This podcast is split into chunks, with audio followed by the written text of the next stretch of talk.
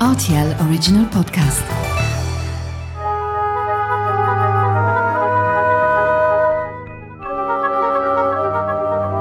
La route des vins du Luxembourg. Bonjour Grégory Mio. Bonjour Mathieu, ça fait plaisir de te revoir.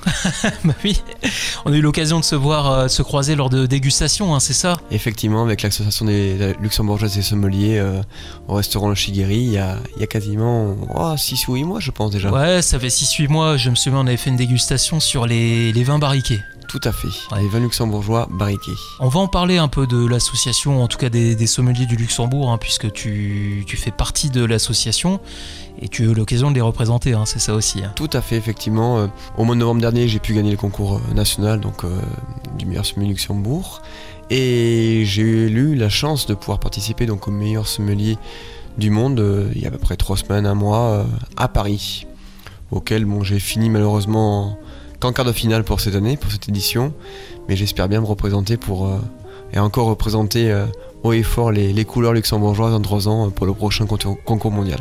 Édition compliquée au niveau du, du contenu, hein, d'après ce que j'ai compris. Effectivement, c'est un, un dur labeur, un dur labeur. Euh, des épreuves théoriques assez compliquées. après, les épreuves de dégustation à l'aveugle et de service, c'était un peu plus abordable, mais non, non, le, le niveau théorique était, assez élevé. Alors toi, ton, ton centre d'entraînement euh, quotidien, c'est ici. Est-ce que tu peux nous parler de, de l'établissement, de là où tu es en train de me recevoir? Alors, l'hôtel de Place d'Armes, donc, un- donc c'est un, un lieu quand même emblématique euh, de la Place d'Armes, à Luxembourgville. Euh, donc, euh, qui à l'origine, fin 19e, euh, début 20e, était encore une imprimerie. Puis après, ça a été, ils ont arrêté l'activité dans les années 70. et pendant très longtemps, il n'y avait plus vraiment beaucoup d'activité. Et ça a été ra- racheté par Monsieur Beck, qui est quand même une, famille assez emblématique euh, de Luxembourg. Il y a à peu près 3-4 ans de travaux. Et, euh, et puis après, ils ont fait l'ouverture il, y a- il y a- il y a 12 ans de l'établissement. Monsieur Beck euh, était quelqu'un qui était dans l'art et après il a voulu, il était passionné par l'architecture et il a voulu faire des études d'architecture ici pour pouvoir penser à faire un hôtel avec plusieurs restaurants. Est-ce qu'on peut parler déjà de, l'intérieur? Qu'est-ce que ça fait de travailler au jour le jour comme ça dans un endroit comme celui-ci? Déjà toi, la, première fois que tu, tu l'as vu, j'imagine que tu étais, euh, tu étais scotché. Ah, J'étais quand même assez impressionné parce que c'est vrai que c'est quand même des vieilles pierres euh, et c'est quand même un très bel endroit. Euh, et ce qu'il faut savoir, c'est quand même ces sept bâtiments qui ont été euh, réunis, donc sept hôtels particuliers et qui donc qui font un grand pâté de maison entre la place d'Armes et la Grand Rue qui est située derrière. Donc c'est vrai que hum, il y a des chambres qui sont à différents niveaux euh, euh, et tous avaient des, styles un petit peu différents, donc c'est vraiment assez, assez sympa. Donc déjà quand on entre euh, au niveau de la plaza, on a l'impression que c'est pas très très grand. On a quand même trois restaurants, le Café de Paris et le Pless qui sont au rez-de-chaussée, et puis après bien évidemment euh, le restaurant de la Cristallerie qui se trouve au premier étage. Et après ben, on a toutes les chambres qui se trouvent, euh, euh, certaines qui donnent sur la place d'Armes et d'autres qui donnent euh, toutes soit sur une cour intérieure, enfin de plusieurs cours intérieures, soit sur la grande rue de l'autre côté. Ta carrière ne se résume pas à un début de carrière aux places d'armes. Avant, il y a eu d'autres aventures. Est-ce que tu peux me parler déjà de, de cette découverte du vin? Comment est-ce que tu es tombé dans le milieu du vin et comment est-ce que tu es arrivé jusqu'ici? En fait, euh, le parcours est un petit peu, bon, on va dire classique, mais euh, l'arrivée au niveau du vin a été, euh, s'est faite de différentes façons. Bon, mes grands-parents étaient vignerons sur Saint-Émilion, et mais j'étais plus destiné à faire de la cuisine. Puis après, bon, j'ai fait l'école hôtelière classique. J'ai travaillé pour un très grand chef euh, à l'époque, pour Philippe Etchebest, quand il venait juste d'arriver à, à l'hostérie de Plaisance à Saint-Émilion. Mais euh, pendant ce stage où j'ai travaillé un petit peu en cuisine, je me suis rendu compte que la cuisine, c'était pas forcément ce qui me plaisait. Et j'ai fini le stage en- salle. Et j'ai découvert, ben, j'ai discuté beaucoup avec le chef sommelier de l'époque, et euh, ça m'a interpellé son travail. Donc il m'a mis dans la cave, il m'a fait goûter des vins, etc. Donc c'était super sympa, hyper intéressant. Et à ce moment-là, je me suis dit, tiens, ce, travail me plaît vraiment. M'expliquer les accords, mais pourquoi tel vin avec tel plat. Et je trouvais que c'était vraiment, vraiment intéressant. Et je me suis dit, tiens, ça pourrait être intéressant de persévérer là-dedans. Et puis donc, euh, j'ai continué les études d'hôtellerie-restauration euh, jusqu'au BTS hôtellerie-restauration. Puis après, j'ai fait quand même la mention complémentaire en sommellerie. Et je me suis dit, euh, bah, il faut que je fasse ce métier, ça me plaît. Et de là, tu as commencé à tourner, à sortir de, ta région. Comment est-ce que tu as vu les choses? Tu voulais bouger? C'était une envie dès le départ ou pas? Oui, j'ai tout de suite voulu travailler. euh, Mes professeurs à l'école hôtelière m'avaient dit, euh, si tu veux vraiment évoluer dans, le métier, euh, déjà reste pas à Bordeaux, parce que tu vas vendre que des vins de Bordeaux et il n'y a pas forcément un grand intérêt. Bordeaux n'avait pas la même ampleur que maintenant, où maintenant vous allez dans un bar, tu vas dans un bar à vin, ou même tu vas à la Cité du Vin, il y a du vin partout. Alors qu'à l'époque, euh, on vendait, il se vendait que du Bordeaux. Donc il m'avait dit, bah, écoute, va par euh, ailleurs et si possible, va à l'étranger. Donc j'ai travaillé un petit peu sur Munich, euh, et puis après Munich, après je suis parti en Suisse. ensuite, j'ai fait pas mal de très très belles tables étoilées, dont par exemple l'Odern Mirador Kempinski. on avait une grande grande cave, donc c'était à Vevey. Et puis après, j'ai travaillé également à Genève chez le chef Philippe Chevrier, domaine de Châteauvieux, très très bel établissement qui a deux étoiles Michelin depuis, euh, depuis 35 ans maintenant. Et puis après j'ai pris mon poste de chef sommelier euh, à l'hôtel Gibel qui est également un relais château. Parce que je travaillais dans quand même beaucoup de relais châteaux. Euh, on était étoilés donc à la frontière de Genève. Et puis après, après cela, ben, je suis rentré un petit peu en France. J'ai fait 4 ans à l'hôtel chez Monen Spa à Cognac. C'était pour faire l'ouverture de ce très très bel établissement qui a une table étoilée, qui a plusieurs restaurants également. Donc deuxième poste de chef sommelier de grande ampleur avant de rejoindre les rangs de l'hôtel de Place d'Armes pour m'occuper de la, des vins, de l'intégralité euh, des entités de restauration du, Place d'Armes. Qu'est-ce qui change quand on passe d'un établissement à l'autre comme ça euh, C'est simplement les grades, les responsabilités ou vraiment euh, le métier de sommelier est à chaque fois différent dans chaque établissement? Je pense que c'est plus les responsabilités et après euh, mais appréhender la cuisine du chef ou des chefs de cuisine qui sont en place, s'imprégner quand même du, de ce qui se fait, euh, voir ce qu'il y a déjà dans la cave, sur quoi travailler l'ancien chef sommelier, quelles pâtes on veut vraiment apporter, et quels sont les différents types de restauration qu'on peut avoir dans les différents restaurants s'il y en a plusieurs. par exemple ici il y a trois restaurants différentes gammes de prix, donc en fait il y a de quoi se, faire plaisir sur différentes gammes de prix. Et après, euh, s'il y a du vin dans le pays ou si on est dans un vignoble, euh, bah déjà je pense que travailler avec les acteurs locaux c'est très très important. Et puis euh, step by step mettre son empreinte. Donc et, raison de plus parce que comme j'ai gagné le, concours national, je trouve que c'est très très intéressant. Déjà en règle générale de mettre en avant les produits des terroirs. Et maintenant, c'est devenu un petit peu une ligne de conduite de devoir travailler avec les, vignerons luxembourgeois en grande partie, et ça, ça me plaît, ça me plaît beaucoup. Comment s'est passée cette euh, découverte du, terroir euh, luxembourgeois? Au niveau des cépages, c'était pas forcément étranger pour toi, puisque tu es passé par Munich, tu es passé par, euh, par Colmar, donc il y a forcément quelques similitudes au niveau des, cépages. Mais je pense à cette rencontre peut-être avec les vignerons luxembourgeois. On sait qu'ils sont pas beaucoup. La route des vins du Luxembourg, c'est une quarantaine de kilomètres. Quel a été ce, ce premier contact et finalement sur quoi tu as pu être surpris? Bah, Le premier contact, en fait, s'est fait euh, assez facilement. Euh, la première euh, dégustation, je l'ai faite chez Henri Rupert à Schengen, qui est quand même une des figures. Et je connaissais que leur camion qui s'appelle l'Esprit Schengen. Je connaissais pas le reste. Et j'y suis allé, la rencontre avec Monsieur Rupert déjà était fabuleuse. Quand on arrive là-bas et qu'il fait beau comme actuellement, comme aujourd'hui, déjà c'est le panorama est magnifique, c'est la carte postale. Hein. Vous allez déguster chez lui, vous êtes dans le bar à vin avec une vue panoramique qui est sublime. Et là, vous commencez à déguster les vins et vous vous dites waouh, déjà, il vous explique tous les terroirs, euh, vers où on se situe, et je trouvais ça c'est super intéressant. Puis le même jour, j'avais été, je me rappelle, chez Corinne Cox, avec qui j'attendais une très belle relation euh, au niveau des vins, c'est vraiment top. Et on avait fini également après euh, chez Jeff Consbrook, donc à, à qui lui est un passionné donc, du Riesling et du Pinot Gris, qui d'ailleurs est propriétaire du seul Pinot Gris du monde sur le terroir de Palmberg un très très beau terroir du wrestling au Luxembourg. Et donc j'ai pu euh, déjà au début appréhender le terroir avec des personnes qui sont vraiment amoureuses de leur terroir et qui ont une vraie vision euh, au niveau euh, sustainability et, respect de l'environnement et, travailler les, les, vins le plus naturellement possible avec et respect des traditions. Donc, donc oui, j'ai vraiment j'avais eu ce premier jour déjà une très belle approche. Et puis après, j'ai continué à travailler et à découvrir d'autres personnes euh, qui sont déjà présentes sur la carte ou qui vont l'être dans les mois à venir en tout cas. En tant que sommelier, de quoi on parle avec ces, gens de la Terre? Alors tu parlais d'Henri Rupert, euh, on le connaît pour être un formidable technicien du vin, c'est quelqu'un qui est un perfectionniste, qui fait une sélection qui est complètement dingue euh, dans la vigne. Corinne Cox, qui est une personnalité très inventive, une, jeune vigneronne aussi. De quoi on parle finalement quand on est de l'autre côté de la barrière? Bah déjà on demande euh, quels sont les terroirs, euh, quels sont les cépages, euh, quelle est justement la ligne de conduite, qu'est-ce qui eux les intéresse, qu'est-ce qui les intéresse et, sur quoi ils veulent travailler. La rencontre avec Corinne, moi j'ai vraiment adoré parce que j'aime beaucoup tout ce qui est vin nature, mais vin nature de propre, hein, bien fait, etc. Pas trop trop déviant. Et quand elle m'a dit qu'elle avait des vins d'un fort, j'ai trouvé ça super intéressant.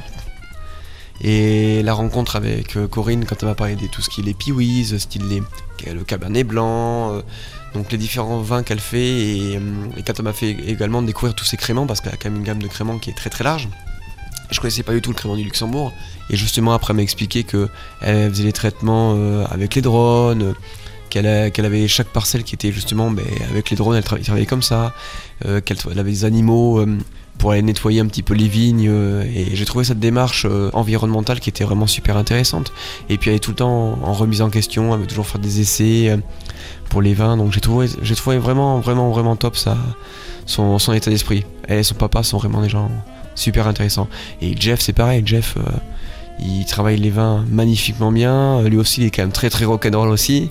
Et, euh, et je trouve que c'est des personnages qui, qui m'ont touché. Et puis on a, je crois qu'on a le même âge, une nouvelle génération également, donc euh, qui ont vraiment une vision un peu différente et qui travaillent un petit peu en un mélange entre l'Alsace euh, et l'Allemagne aussi euh, au niveau de leur vision des vins. Donc je trouve que et il y a différents projets avec eux hum, qu'on a réalisé et une belle collaboration. Ce travail, il commence effectivement chez le vigneron, dans le chai, et puis il arrive ici, hein, euh, aux places d'armes. Donc toi, tu es vraiment en charge de concocter cette, euh, carte des vins. Est-ce que tu peux m'en parler? Comment est-ce que tu as construit euh, cette carte et comment est-ce que tu l'entretiens, tu l'entretiens au quotidien? Déjà, il y avait un très beau support parce que quand même Monsieur Olivier Chan, qui est resté quasiment 10 ans ici, avait fait un, très beau travail. Donc déjà, il y avait un, un très bel outil. Il m'a laissé un, un bel héritage de cave, on va dire.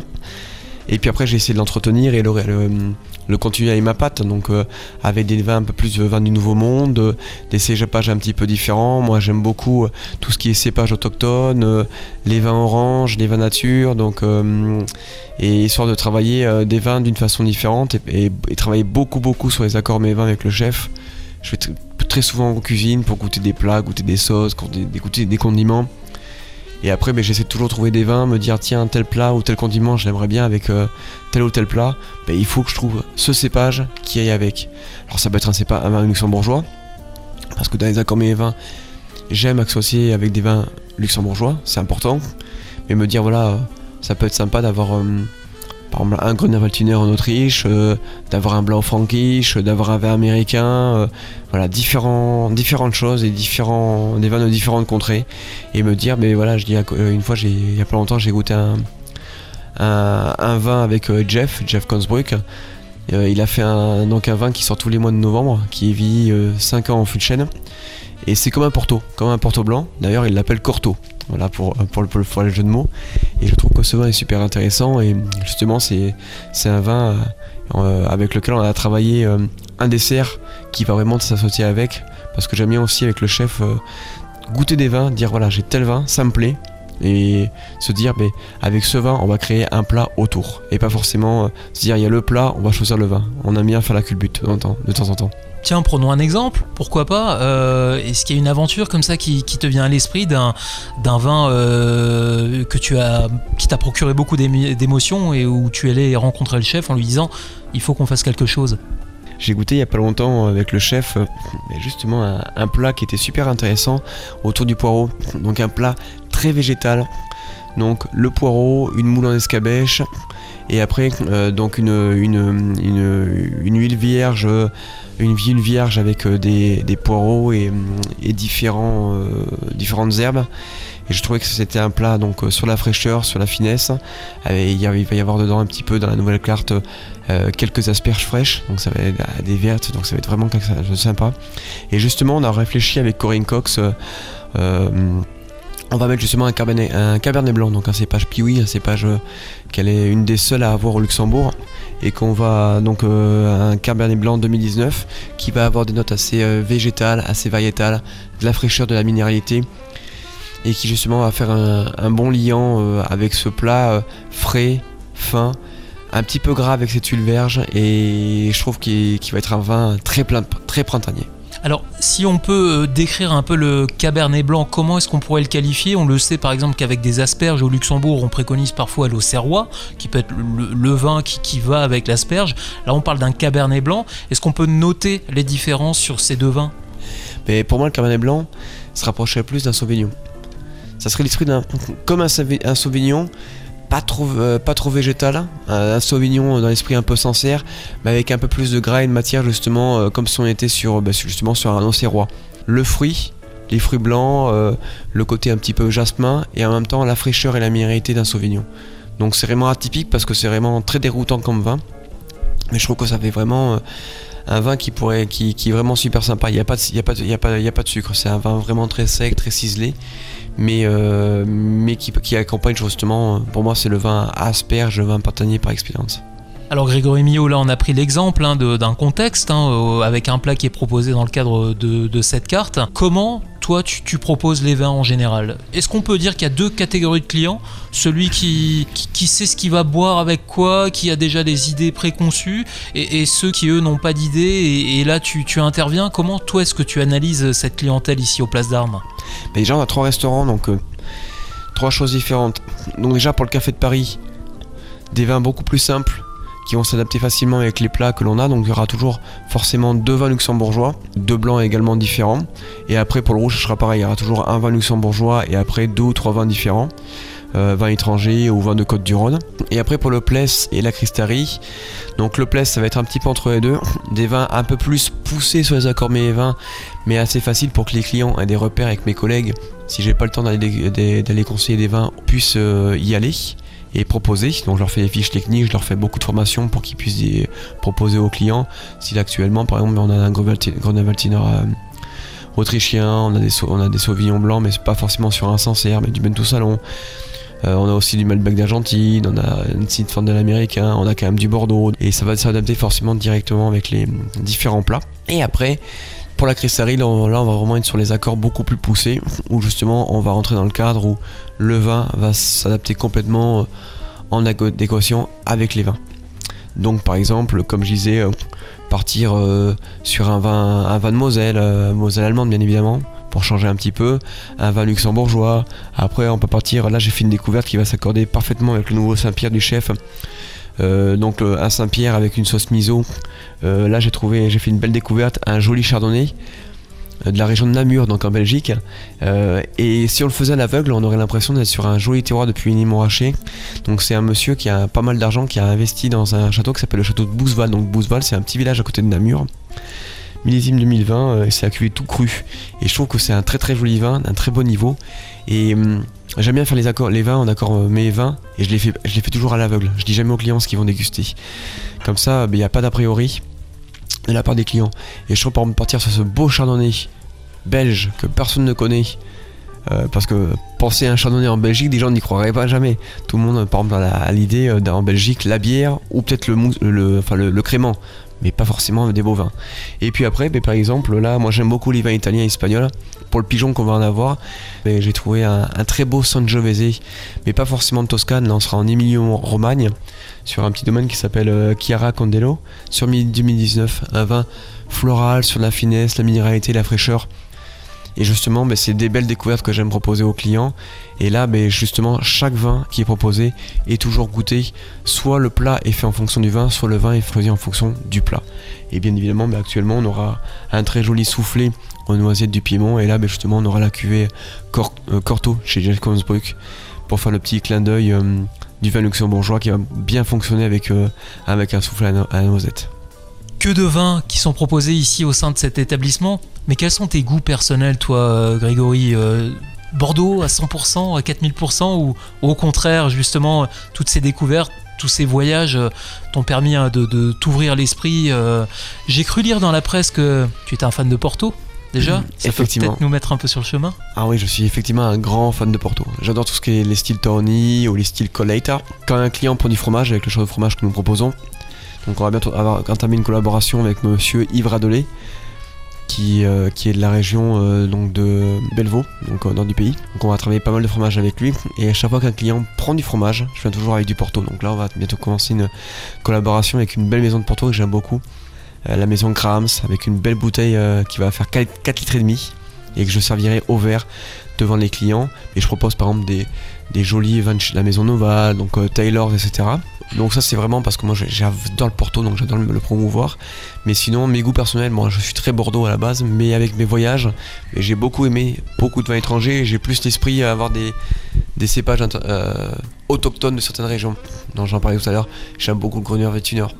Après la région que j'adore, je suis tombé vraiment amoureux depuis pas mal d'années. Moi c'est la Bourgogne, surtout en rouge. Les Pomards, les Von Romanée. J'adore, j'adore les Gevrey Chambertin. Moi j'ai vraiment eu un gros gros coup de cœur et j'aime beaucoup les côtes rôties. Et après, euh, j'aime tout ce qui est. euh, le- j'adore le Tempranillo, j'adore les Duero, euh, j'adore le, j'adore le Nebbiolo. Je suis un grand fan de, de Barolo. Donc euh, voilà, beaucoup de découvertes qui m'ont fait vraiment avoir un, bel état d'esprit. Bon, je suis quand même. J'aime beaucoup les vins français aussi, attention. hein. Je, je ferme pas la porte. Mais la exemple, la Suisse, le Valais et le canton suisse qui a le plus de cépages autochtones. Et j'adore, j'adore par exemple la petite Arvine en blanc, j'adore les Humagnes. Je trouve que les Syrah aussi hein, en Suisse. euh, sont incroyables et euh, peuvent être comparés à des très très grandes côtes. Donc, euh, donc voilà, donc je suis plus dans la découverte et, et j'aime justement faire partager cette passion et ces découvertes aux clients et leur raconter des histoires. Bon, en tout cas, c'est un beau projet et ce sont des, des belles histoires. Merci beaucoup, Grégory Millot. Donc, je le rappelle, responsable, donc sommelier des vins au sein des différents établissements donc, qui composent cet hôtel euh, Place d'Armes. Est-ce qu'on peut euh, les renommer, les rappeler? Le Café de Paris et le Pless, donc qui sont directement sur la place d'Armes et également après le, le restaurant La Cristallerie qui se trouve au premier étage de l'hôtel de Place d'Armes. Merci beaucoup, Grégory. À très bientôt. Merci infiniment, très bonne fin de journée, à bientôt, revoir. au revoir.